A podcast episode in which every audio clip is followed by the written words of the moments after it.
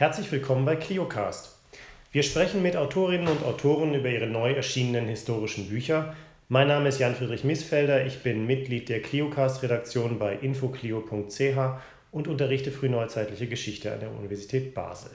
Heute habe ich die Freude, mich mit dem Berner Historiker und Wissenschaftsjournalisten Urs Hafner über sein 2020 im Hier und Jetzt Verlag in Baden erschienenes Buch Forschung in der Filterblase, die Wissenschaftskommunikation der Schweizer Hochschulen in der digitalen Ära zu unterhalten. Urs Hafner wurde an der Universität Bern in frühneuzeitlicher Geschichte promoviert und ist Autor so unterschiedlicher historischer Studien und Bücher wie zur Geschichte der Heimkinder in der Schweiz oder zur Geschichte des Zürcher Großmünsters. Er hat unter anderem das Magazin Horizonte des Schweizerischen Nationalfonds redaktionell geleitet – unterrichtet unter anderem an den Fachhochschulen in Bern und St. Gallen und arbeitet als freier Wissenschaftsjournalist für die NZZ und viele andere Medien.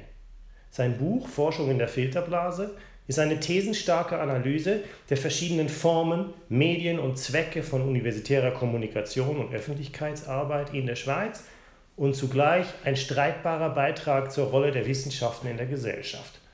Und nicht zuletzt hat Urs Hafner, wie es sich für einen guten Historiker eben gehört, auch eine kleine Geschichte der Wissenschaftskommunikation selbst mit eingebaut, die vor allem die medialen Aspekte mit dem Fluchtpunkt der eben digitalen Ära reflektiert.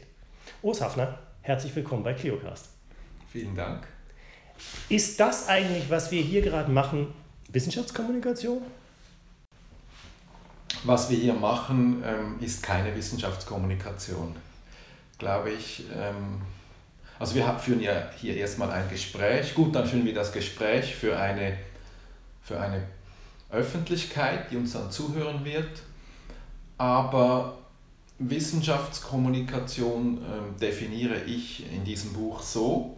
Der Begriff ist ja äh, sehr, der Begriff ist vage und wird in verschiedenen Kontexten gebraucht. Wissenschaftskommunikation definiere ich so, dass der Absender wäre dann eigentlich eine Hochschule oder eine Forschungsinstitution, die ihre Resultate so aufbereitet, dass sie einem breiteren Publikum verständlich sind. Und unsere, unser Gespräch hier könnte man nicht als solchen auch noch als Wissenschaftskommunikation be, be, be, beschreiben, als dass wir ja auch in gewisser Hinsicht ihre Resultate ihres Buches, was ja einen gewissen wissenschaftlichen Anspruch vielleicht auch hat, auch so aufbereiten, dass sie ein größeres zuhörendes Publikum äh, beim Joggen oder beim Geschirrspülen verstehen kann. Wenn man so dreht, dann würde ich sagen, unter Umständen ist es eine Wissenschaftskommunikation, aber es wäre wohl für die Wissenschaftskommunikation zu spontan. Denn die Wissenschaftskommunikation, so wie ich sie jetzt ähm, erforscht habe, rezipiert habe, ähm, ist immer stark gelenkt und verfolgt auch einen bestimmten Zweck. Also so, so gesehen würde ich immer noch sagen, Wissenschaftskommunikation ja, aber im, im, am Rande. Sie sprechen von Erforschung der Wissenschaftskommunikation und das bringt mich eigentlich zu einer Frage, die ich gerne sozusagen stellen würde, bevor wir über den eigentlichen Inhalt des Buches sprechen. Ähm, denn ich wusste manchmal beim Lesen des Buches gar nicht so ganz genau, womit ich es dabei eigentlich zu tun hatte. Was ist das jetzt? Ist das eine groß angelegte, 200 Seiten lange Recherche oder ist das so eine Art Bestandsaufnahme in Form von einer Serie von Porträts der wichtigsten kommunizierenden Institutionen oder Personen? Oder ist es eine kritische Analyse des Verhältnisses von Wissenschaft und Öffentlichkeit? Also anders gefragt, was ist das für ein Buch? Für wen haben Sie es geschrieben und warum gerade jetzt? Ich würde sagen, das Buch ähm, ist alles äh, von dem, was Sie genannt haben und da könnte man dann wieder sagen, es ist, ist es vielleicht zu viel.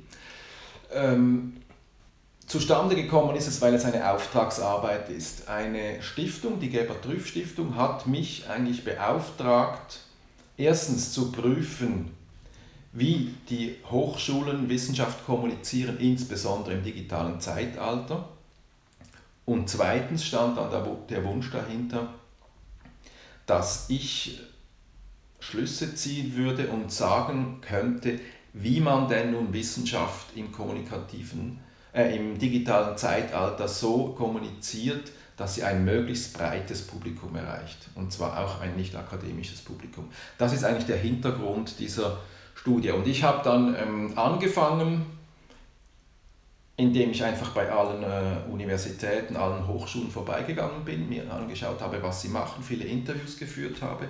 Dann habe ich dann aber, das hat sich dann wie von selbst ergeben, auch einen kleinen historischen Teil eingebaut und dann habe ich das Ganze halt auch reflektiert und so ist wohl diese, ja, ich würde sagen, Bestandesaufnahme der wissenschaftskommunikativen Landschaft der Schweiz äh, zustande gekommen.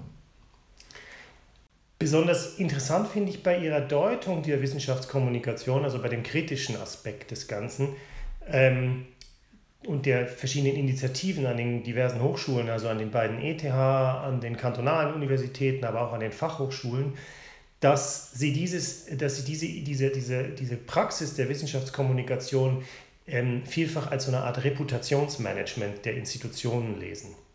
Ähm, der Zweck scheint mir dann, wenn man das weiterliest, in gewissem, zumindest potenziellen Gegensatz zu stehen zu manchen Aktivitäten von individuellen Wissenschaftlerinnen und Wissenschaftlern, die sich um die Reputation ihrer Institution vielleicht gar nicht so sehr scheren als um ihre eigenen Forschungsergebnisse. Ist also die institutionelle Wissenschaftskommunikation in Ihrer Lesart so etwas wie ein Disziplinierungsinstrument für unberechenbare Intellektuelle?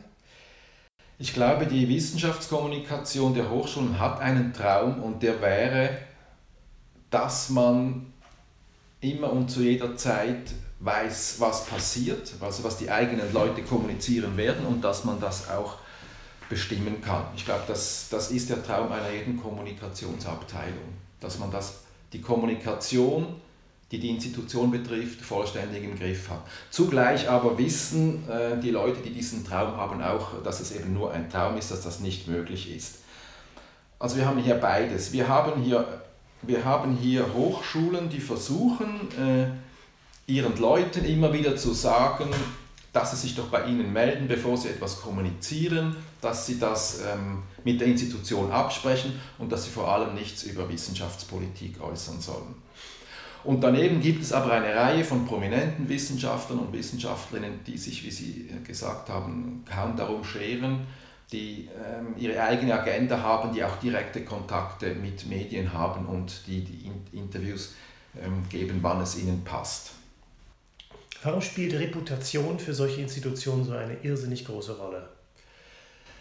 Eine Erklärung, die ich äh, heranziehe, ist die, dass die Hochschulen ähm, seit den 90er Jahren, dass man die verselbstständigt hat, diese berühmte Autonomie der Hochschulen, die ja etwas Zweischneidiges ist, dass die in einem Konkurrenzkampf stehen, international, aber auch national. Es geht darum, ähm, die besten Profs zu gewinnen, es geht darum, genügend oder gute Studierende, Doktorierende zu gewinnen. Und ähm, dass die Hochschulen seither sich äh, eben vermarkten, äh, dass sie dass sie Branding betreiben, äh, das, sie, das ist ja offensichtlich. Und dazu gehört eben auch, dass man ähm, quasi im Griff hat, dass man im Griff haben will, was über die Hochschule gesagt wird, was die Hochschule selbst ähm, nach außen gibt. Und das, äh, glaube ich, entwickelt auch so eine Art von Eigendynamik. Äh, eine Eigendynamik, die vielleicht gar nicht mehr äh, irgendwie rational ist. Inwiefern? Dass die Hochschulen sich mit Leuten, die dort arbeiten, die aus der Kommunikation kommen, wirklich äh, zum Teil aufführen, als wären sie äh, Unternehmen, als wären sie eine Autofirma oder ich weiß nicht, äh, sonst ein Unternehmen auf einem Markt. Und dabei ist das ja nicht der Fall.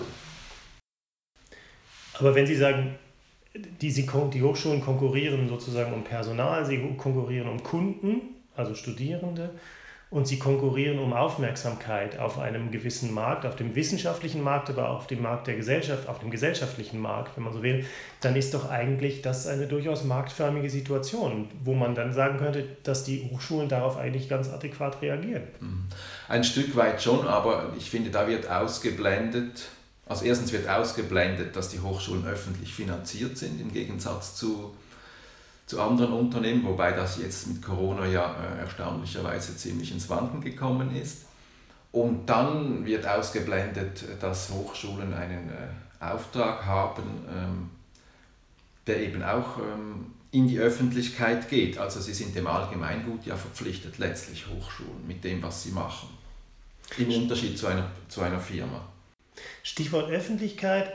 Öffentlichkeit kann man ja in zwei Hinsichten sehen. Man kann sozusagen sie als, eine, als die Gesellschaft betrachten, der, die, der, der gegenüber Hochschulen eine gewisse Aufgabe haben, Ausbildungs-, Bildungsaufgabe, einen Bildungsauftrag haben. Man kann sie aber auch sozusagen als eine im engeren Sinne, als eine Öffentlichkeit wenn man so will, als Medienöffentlichkeit begreifen. Und eine der, wenn ich das richtig verstanden habe, provokanteren Thesen Ihres Buches ist ja, dass Wissenschaftskommunikation der Hochschulen, zumindest so, wie Sie sie im Moment vorgefunden haben, meint zwar, sich eine, an eine breitere Öffentlichkeit da draußen zu richten, aber in der Sache gibt es diese Öffentlichkeit eigentlich gar nicht.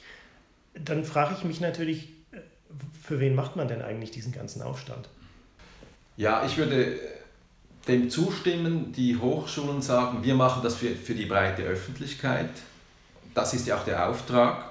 Hochschulen werden mit Steuergeldern finanziert und das steht auch in manchen Gesetzen. Sie müssen die Öffentlichkeit darüber informieren, was sie eigentlich machen. Sie müssen auch die, die Forschungsergebnisse, die sie erzielen, müssen sie äh, dieser äh, breiten Öffentlichkeit zur Verfügung stellen.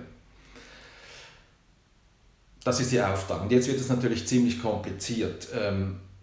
Denn erstens äh, ist es klar, es gibt eine breitere Öffentlichkeit, die nicht akademisch ist, also Leute, die kein Studium äh, gemacht haben. Und diese Leute mit Wissenschaft zu erreichen, äh, ist gar nicht so einfach.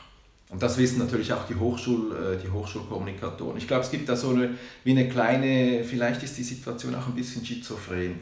Man weiß eigentlich, dass man einen Großteil der Bevölkerung gar nicht erreichen kann mit irgendwelchen ähm, Ergebnissen äh, zur Chemie, zur Physik, was weiß ich.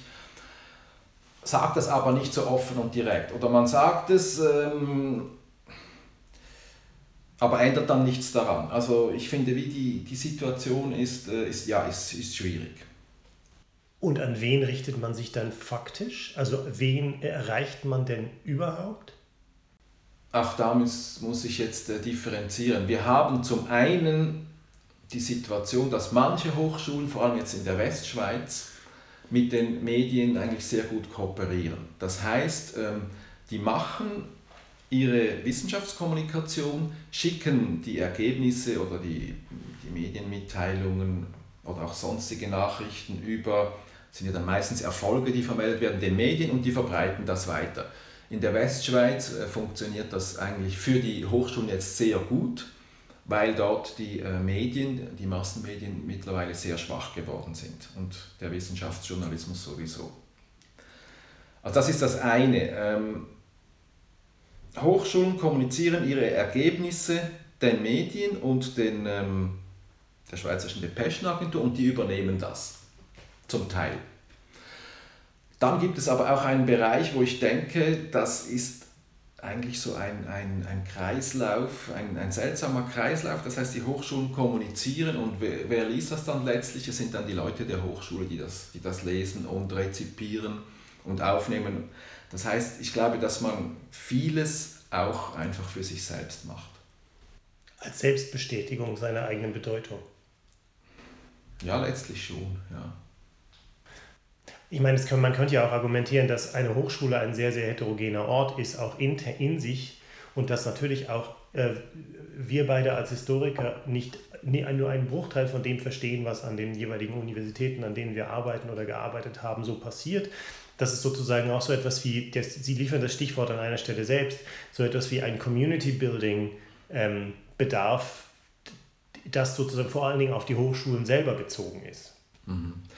Also dieses Stichwort Community Building, das, ähm, diese Community Building, die findet vor allem in den Social Media statt. Und das ist ja, das würde ich doch als Ergebnis der, meiner Untersuchung reklamieren. Die Hoffnung war und ist ja immer noch sehr groß, dass man mit den Social Media möglichst viele Leute erreicht. Dass man quasi Zielgruppen genau kommunizieren kann. Das ist, äh, glaube ich, die Fantasie hinter den Social Media. Oder wenn wir wenn wir diese und diese Gruppe kennen, wenn wir ihre Adressen haben, quasi, dann können wir die erreichen.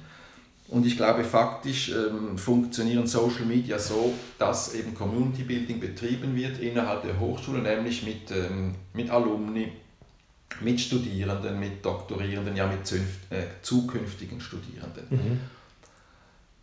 Ich finde, das äh, ist völlig legitim und es ist eine gute Sache. Warum nicht dieses äh, Gemeinschaftsgefühl äh, innerhalb der Hochschule stärken? Aber ich weiß nicht, ob das wirklich Sinn und Zweck der, einer Wissenschaftskommunikation ist. Also ich finde, man ist da einfach nicht ganz, nicht ganz redlich, wenn man darüber spricht, was, man, was eigentlich passiert wissenschaftskommunikationsmäßig. Das ist ja dann keine Wissenschaftskommunikation mehr im engeren Sinn. Also wenn ich, ähm, wenn ich ein Foto meiner Uni poste mit, bei, bei Sonnenaufgang, ist das ja keine Wissenschaftskommunikation.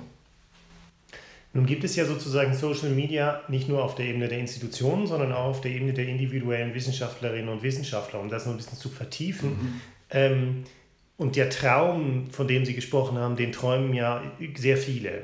Ich gebe nur ein Beispiel, weil mich das so, weil mich das so frappiert hat. Vor gar nicht so langer Zeit hat der altehrwürdige CH Beck Verlag in München in seinem äh, Verlagsprogramm das jetzt gerade vorgestern neu erschienene Buch der Münchner Historikerin Hedwig Richter, die eine große Twitterin ist mit über 16.500 Tweets, ähm, im Verlagsprogramm beworben mit den Worten über 9000 Twitterer auf, äh, Follower auf Twitter.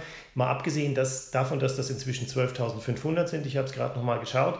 Ähm, also die Frage, die sich mir dann aufdrängt, ist sozusagen Aktivität auf Twitter und anderen Social Media so etwas wie ein Asset, ein, ein Must für Wissenschaftlerinnen und Wissenschaftler? Ist sozusagen Hedwig Richter mit ihren 16.500 Tweets, weist sie den Weg in die Zukunft der Wissenschaftskommunikation? Also 16.000 Follower. 12.500 ähm, Follower, 16.500 Tweets. Die sie schon abgesetzt ja. hat. Ja. Aber 12.000 Follower ist eigentlich nichts, muss man sagen. Aber ähm, ja, ich bin im Laufe der Recherche bin ich darauf gestoßen, dass es da ja Forschende gibt, die, also, die nicht nur ähm, tweeten, sondern die eine beachtliche Gefolgschaft haben. Und ich bin auf, ähm, auf Forschende gestoßen, die ähm, über 30.000, jetzt in der, nur in der Schweiz, über 30.000 Follower haben. Also die haben mehr Follower als die Kommunikationsabteilung der eigenen Hochschule. Und da habe ich beschlossen, also gut, das muss ich mir auch noch anschauen und habe mich mit denen unterhalten.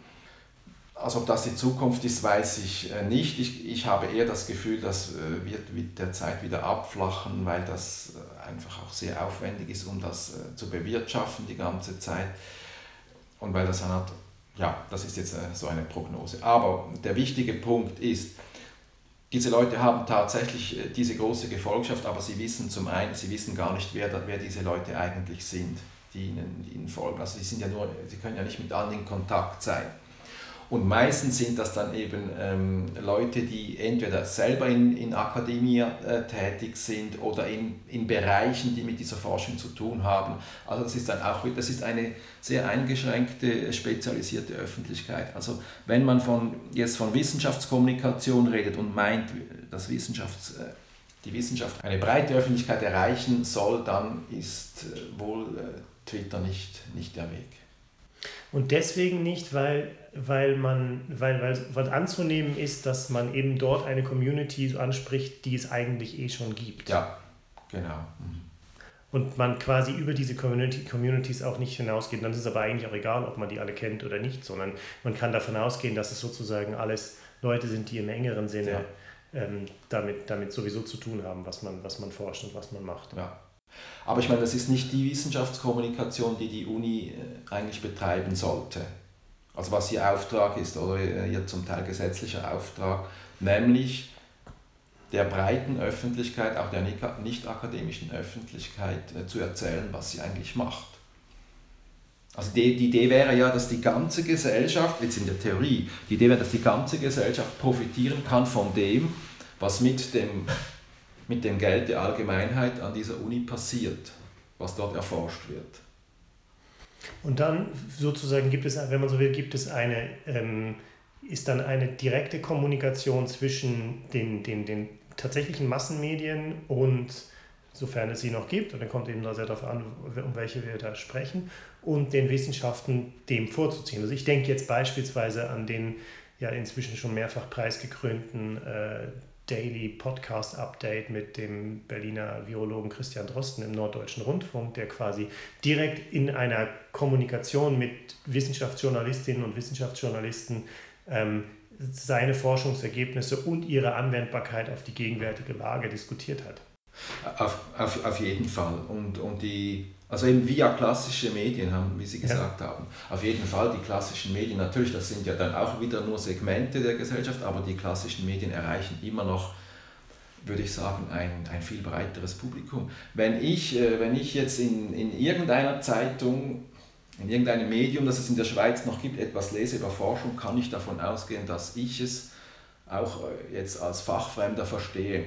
Wenn ich, ähm, wenn ich jetzt einer Ökonomin auf Twitter folge, und sie mir dort ihre Forschung präsentiert, beziehungsweise einen Link oder eine Statistik oder eine, äh, eine Tabelle, dann verstehe ich das in der Regel nicht. Das heißt, es braucht als sozusagen Relais eine, den, den Wissenschaftsjournalisten oder die Wissenschaftsjournalistin. Das ist eine der, äh, eine der interessanteren Thesen, die ich, in ihrem Buch, äh, die ich in Ihrem Buch entnommen hatte, dass Sie eigentlich für eine Art erneuerten Wissenschaftsjournalismus im strengeren Sinne plädieren, der als Korrektiv zu dieser reputationsorientierten Wissenschaftskommunikation der Hochschulen fun funktioniert. Können Sie das nochmal ein bisschen mhm. genauer ausführen, wie das Verhältnis von Wissenschaftsjournalismus und Wissenschaftskommunikation aussieht? Wir haben ja Hochschulen und dort forschen Professorinnen und Professoren und andere äh, zu verschiedenen Themen. Und jetzt ist nicht alles, was dort passiert, aber, aber einiges, was dort passiert, ist für die Gesellschaft von Interesse und von Relevanz. Das heißt, es ist sinnvoll, es ist gut, es ist wünschenswert, wenn die Gesellschaft oder bestimmte Teile davon etwas mitkriegen von dem, was dort passiert. Denn was an der Hochschule passiert, passiert ja sonst nirgends. Dass Leute in einer privilegierten Situation ähm, an Sachen rumdenken, Sachen erforschen können, was sonst äh, nicht möglich ist. Und jetzt gibt es verschiedene Möglichkeiten, wie dieses Wissen die Hochschule verlässt. Die erste Möglichkeit ist die Wissenschaftskommunikation der Hochschule. Dort sehe ich das Problem, dass die Wissenschaftskommunikation der Hochschule erstens nur das kommuniziert, was dem Ruf der Hochschule nicht schaden wird. Grundsätzlich mal. Zweitens steht die Wissenschaftskommunikation der Hochschule in einem schwierigen Verhältnis zu den Forschenden. Die Wissenschaftskommunikation der Hochschule muss auswählen natürlich. Sie wird das auswählen, was sie für gut erachtet, aber sie wird auch nicht den Forschenden irgendwie vor den Kopf stoßen wollen. Sonst, kann sie, sonst wird ja die Kooperation verweigern. Weitere Möglichkeit, der Forschende kommuniziert selber. Er hält Vorträge, er twittert, er macht einen Film auf YouTube, er schreibt Artikel. Das ist auch gut. Und dann haben wir noch die dritte Möglichkeit, der Wissenschaftsjournalist oder die Wissenschaftsjournalistin greift ein Thema auf, das sie interessant dünkt, tritt quasi in Austausch mit dem Forschenden und, und fabriziert daraus ihre Version dieser Forschung. Also wir haben hier drei Möglichkeiten. Ich hoffe, das ist jetzt noch einigermaßen klar. Und ich würde jetzt die dritte Möglichkeit favorisieren. Ich finde, das ist die beste Möglichkeit und zwar im Interesse der Öffentlichkeit. Darf ich Ihnen in diesem Kontext vielleicht ein, weil das, weil das gerade genau an diesem Punkt anspricht, ein, ein Zitat ganz kurz oder eine kleine Stelle aus Ihrem Buch nochmal vorlesen und Sie bitten, das sozusagen nochmal weiter auszuführen, weil ich das so etwas, weil ich das gerade erstens sehr schön formuliert finde und zweitens auch ein bisschen mich gefragt habe, was Sie eigentlich genau damit meinen. Ähm, Sie schreiben ganz am Ende Ihres Buches, die Wissenschaften haben die Eigenschaft, als objektiv und wahrhaftig daherzukommen. Die Forscherin gilt als kompetent, weil sie Forscherin ist. Nicht weniger krude heißt es, die Wissenschaften seien Lug und Trug. Die Wissenschaftler hätten sich mit Hilfe der Pharmafirmen gegen die Menschheit verschworen, die Geisteswissenschaften seien unnütz. Gegen diese Vorstellungen kämpft der Wissenschaftsjournalist an. Mit seiner Erzählkunst macht er uns mit den Wissenschaften vertraut und diese unter uns heimisch damit sie uns vom Unheimlichen berichten, das die Hochschulen aus ihren Hallen vertreiben wollen. Die Fantasie der Wissenschaftskommunikation ist ja, es gibt das Resultat einer Forschung, wir kommen jetzt, wir die Wissenschaftskommunikation, und wir transportieren dieses Resultat der Öffentlichkeit, indem wir es aber vereinfachen, so dass es möglichst viele verstehen. Das ist äh, grundsätzlich äh, voll in Ordnung, aber eben, Sie sehen, die Fantasie ist, wir können etwas nehmen, wir können es ein bisschen vereinfachen und dann verstehen es alle. Jetzt in meiner Sicht des Wissenschaftsjournalisten würde eben mit, dieser, mit diesem Resultat der Forschung etwas passieren. Und zwar indem der engagierte Wissenschaftsjournalist eben sich damit auseinandersetzt. Und das heißt, der engagierte Wissenschaftsjournalist würde jetzt dem Forschenden nicht nur widersprechen, das müsste er auch tun, also widersprechen dort, wo sie möglich ist. Aber er müsste ihm eben halt auch Fragen stellen, die sich dieser vielleicht eben gar nicht äh, stellt, wenn er daran arbeitet. Jetzt die erste, die mir in den Sinn kommt, ist quasi, wozu soll das eigentlich? Wozu ist das eigentlich gut? Aber er müsste die halt auch in, in Beziehung setzen zu anderen Dingen, die ihm, dem Journalisten, durch den Kopf geht. Und ich glaube, das, das ist jetzt alles, äh, das wäre alles der Idealfall. Die Realität sieht äh, viel trister aus. Aber das wäre, glaube ich, der Idealfall eines Wissenschaftsjournalismus, der dann eben ein Bild von, von Wissenschaften produziert, das auch subjektiv gefärbt ist von diesen Journalisten und der das eigentlich äh, wieder, wie soll ich sagen, der das brisant macht. Und das gäbe dann eben auch ein anderes Bild, als wir auf den Webseiten der Hochschulen finden, wo wir halt eben oftmals diese, diese kleinen Ergebnisse haben, wo es dann eben halt heißt, haben herausgefunden das. Oder, und oft wird das dann, nicht immer, ich, ich möchte nicht verallgemeinern, aber oft wird dann auch behauptet, das sei jetzt ähm, extrem wichtig oder sei ähm, bahnbrechend. Und ich glaube einfach, dass, dies, dass das andere Bild einfach interessanter wäre für alle. Das heißt, es geht darum, dass man nicht nur die Forschungsergebnisse aufzeigt und nicht nur, gesagt, nicht nur sagt, was ist, sondern auch die Relevanz dessen kritisch reflektiert oder reflektiert. Überhaupt die Frage stellt, warum ist das, was ist, interessant? Genau das auch. Und damit habe ich aber Ihre Frage noch nicht beantwortet, was denn jetzt das Unheimliche wäre. Und das es gibt ein Bild, es gibt ein Bild, das der, die Wissenschaftskommunikation propagiert. Und dieses Bild heißt, wir haben hier eine Gesellschaft und wir haben hier die Hochschulen und die produzieren Wissen. Und dank diesem Wissen wird eigentlich unsere Gesellschaft immer besser. Also nicht nur finden wir immer neue spannende Sachen heraus, was sicher auch stimmt, sondern die Wissenschaften tragen auch dazu bei, die drängenden Probleme für uns alle zu lösen. Also es ist ja so dieses Bild äh, Klimaerwärmung, ähm, Hunger, Corona. Und die Wissenschaften, die sind da und die arbeiten und die, die bringen die Lösungen und so gehen wir immer besser in die Zukunft. Vielleicht stimmt das ja ein bisschen. Ich möchte das nicht in Abrede stellen, aber es gibt doch eben halt auch die andere Seite von Wissenschaft. Also es gibt ja doch auch die Wissenschaft, die Zerstörung produziert zum Beispiel. Oder es gibt doch Wissenschaftler, die abdriften oder die Versprechen machen, äh, die nicht stimmen, oder dann halt nicht die Wissenschaftler, die diese Versprechen machen, sondern die Hochschulkommunikation. Also mir geht es einfach um ein, ein letztlich vielschichtigeres Bild äh, der Rolle, die diese Wissenschaften in der Gesellschaft spielen. Ich glaube, da, darauf wollte ich äh, anspielen mit, diesem, mit dieser Aussage. Ich würde gerne ganz zum Schluss des Gesprächs auch noch auf den Schluss Ihres Buches zu sprechen kommen nicht nur auf den letzten Satz, sondern das Buch hat noch einen Epilog. Ähm, und dieser Epilog ist autobiografisch und ähm, stellt ein bisschen ihre eigenen Erfahrungen als Wissenschaftler, als Student und dann als Wissenschaftler den von ihnen dann analysierten Formen von Wissenschaftskommunikation gegenüber. Zumindest so habe ich das gelesen. Und deshalb würde ich gerne noch mal ein letztes Zitat bringen, was ich, weil ich es so schön finde. Und das ähm, lautet: Für mich repräsentiert die Wissenschaftskommunikation zu oft jene wenig sympathische Gestalt von Wissenschaft, die ich während des Studiums auch kennengelernt habe, die aber kaum etwas gemein hat mit dem Wissenschaftsdiskurs, der mein Leben so gut es verändert hat. Wissenschaftskommunikation, das ist zu oft Ausweis von Exzellenz, Anrufung von Innovation, die Wahrung der Formalitäten, Wichtigtuerei und zugleich Kleinkrämerei, die auf interne Hierarchien schielt und den Unternehmenszielen folgt was, wenn ich das sozusagen als, als Essenz so quasi Ihrer Analyse und Ihrer kritischen Bestandsaufnahme der Wissenschaftskommunikation ähm, zusammenfassen darf, ähm, inwiefern ist diese Erfahrung eigentlich auch gespeist, nicht nur durch Ihre Erfahrung als Wissenschaftler, sondern eben auch Ihre Erfahrung als Wissenschaftskommunikator, nämlich als Redakteur bei der Zeitschrift Horizonte vom Schweizerischen Nationalfonds. Und letzte Frage, wie könnte man diese gegenwärtige Lage der Wissenschaftskommunikation verbessern? Also die letzte Frage ist ähm, ganz schwierig.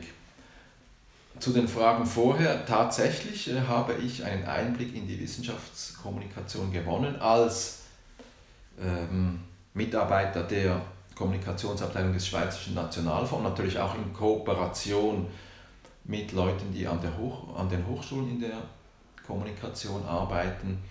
Und da ähm, kriegt man halt mit, äh, wie, das, wie das oft läuft. Äh, man muss auch sagen, es gibt wirklich Unterschiede von, von, den Hoch, äh, von Hochschule zu Hochschule. Und es hängt natürlich auch von den Leuten ab, die dort arbeiten. Aber es gibt das sicher, dass das dann durch ähm, X, äh, dass ein Text äh, oder eine Passage durch mehrere äh, Stufen läuft und dann noch korrigiert und geändert wird. Zum Epilog noch. Ähm, der Epilog stand am Anfang nicht im Buch und dieses Buch ist, wie ich gesagt habe, eine Auftragsarbeit. Das ist äh, für einen Verlag ist das kein äh, sexy Thema, das muss man auch sagen. Für einen Verlag wie jetzt wie hier und jetzt, der sich an eine, an eine breite Öffentlichkeit wendet. Die Person, die das im Verlag betreut hat, hat mir gesagt, sie habe das alles sehr interessant gefunden, aber am Schluss hätte sie jetzt eigentlich wissen wollen, was ich eigentlich jetzt davon halte persönlich. Und das finde ich noch interessant, weil ich ja selber die Forderung an den Wissenschaftsjournalisten stelle, sich selbst einzubringen und eben ähm, dem Ausdruck zu verleihen, quasi der persönlichen Begegnung mit dem Stoff, da was reinzubringen. Das wäre ja eigentlich mein Ideal eines Wissenschaftsjournalismus. Und dann hat eben äh, lustigerweise die Verlagschefin quasi mir gesagt, gerade das fehlt mir und darum habe ich diesen doch eher persönlich äh, gefärbten Epilog noch hintangestellt. Und jetzt Ihre Frage, die letzte Frage, wie man das bessern kann. Ähm, da muss ich sagen, das ist sehr schwierig, weil das halt ein, ein, strukturelles, ein strukturelles Problem ist. Die Wissenschaftskommunikation ist eingebaut in eine Hierarchie. Idealerweise würde ich sagen, ähm, die Wissenschaftskommunikation soll natürlich so viele Freiheiten wie möglich haben innerhalb einer Uni und äh, da müssten halt die Betreffenden äh, den Abteilungen auch diese Freiheit geben. Aber letztlich äh, zu glauben, dass eine Uni ähm, Ergebnisse veröffentlicht oder Studien veröffentlicht, die auf, jetzt auf Missstände oder auf Misserfolge verweisen, das ist, das ist illusorisch, das kann man auch gar nicht verlangen. Das, das, das wird nie jemals eine Uni machen und auch sonst keine Institution. Aber vielleicht mehr, ja, das, möglichst viel Freiheit und möglichst viel Mut, also das passiert auch an, an manchen Hochschulen, möchte ich betonen, das wäre wohl ähm, ein Weg in eine bessere Richtung. Urs Hafner, ganz herzlichen Dank für dieses Gespräch.